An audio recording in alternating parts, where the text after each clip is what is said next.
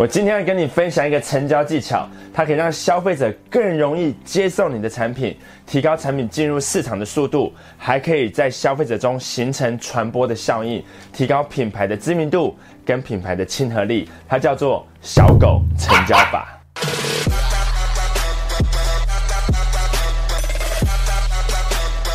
有个妈妈带一个小男孩去逛百货公司，经过了一家宠物店。那橱窗里面呢，有一只很可爱的咖啡色小柴犬。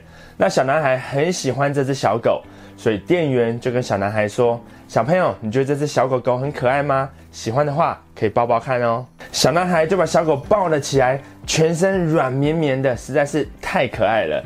接着，小男孩就转过头去看着妈妈说：“妈妈，我们可以把这只小狗带回家吗？”妈妈说不行，因为家里面已经养了另外一只小猫了，实在是没有空间再养一只小狗。于是小男孩就在店里面又哭又闹着，抱着小狗不肯离开。这时聪明的店员就跟妈妈说：“妈妈，还是让小朋友把小狗带回去，先相处个几天再决定。我另外呢，再让你带一些饲料回去，如果不喜欢或不适合的话，再把它带回来就好了，一毛钱都不用付。”妈妈听了店员的建议之后呢，想说好吧。想说带回去玩个几天，反正也不用钱，于是就让小朋友把小狗带回家。结果这个妈妈三天后就回到店里面来，不是要退小狗，而是付钱把小狗买下来，因为全家都爱上了这只可爱的小柴犬。这就是所谓的小狗成交法，它其实就是一种免费试用的策略，将产品或服务在一段时间内免费提供给潜在的消费者，让他使用或是尝试一段时间。进而促使他购买的一种成交方式，而且你也可以将这个销售策略应用在你的产品或服务上面。当顾客犹豫不决的时候，你可以让他把产品带回去试用个几天，来提高成交的机会。事实上，市面上已经有很多的商品提供所谓的试用后不满意全额退费的行销策略，但你可能会想说，提供这样子的免费试用期给顾客。会不会顾客用一用就把东西拿来退？那不就做白工了吗？可能还需要处理一些麻烦的退费流程呢。你想的其实并没有错，但根据一项调查统计显示，试用后真的要求退费的顾客比例其实还不到百分之五。只代表有超过百分之九十五的顾客试用后是会直接买下产品的。另外，像是网络公司常用的导购手法，产品试用期让用户在短时间内免费使用产品。而且根据 LinkedIn Murphy 的统计哦，若是用户在产品使用期间的感受良好，试用期结束之后呢，至少会有百分之二十五的用户会变成付费的用户。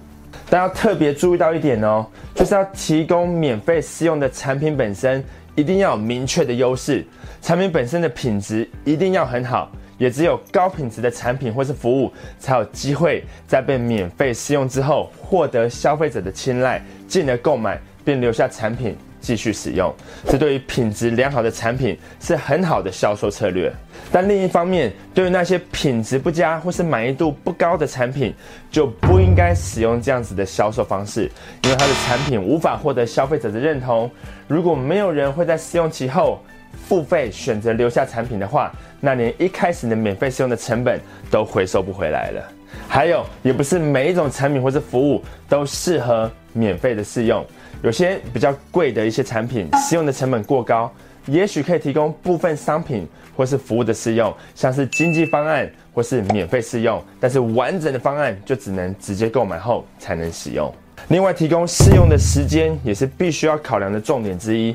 有很多美妆类的试用品，大多数都只有提供几天的用量，可是根据研究调查显示哦，三个礼拜才是习惯一个新产品或是服务的时间。所以试用三十天是市场上很常见的试用时间。那免费试玩线上游戏就是一个很好的例子，而且几乎所有的手机游戏都有提供免费的版本跟付费的版本。那这个就是试用产品的效益。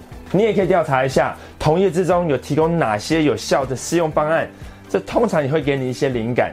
那观察一个市场上受欢迎的免费试用方案，到底具备了哪些元素？那这个也可以减少你犯错的机会哦。所以小狗成交法是一个有效率的行销工具。你可以如何应用这个成交技巧呢？你的产品或是服务是否你能提供任何形式的短期免费试用方案，给客户吗？如果你想要了解更多更有效的成交技巧，请在下面留言让我知道，也别忘了点击订阅频道跟打开通知小铃铛。非常感谢你今天的收看，我是张麦克，我们下次见。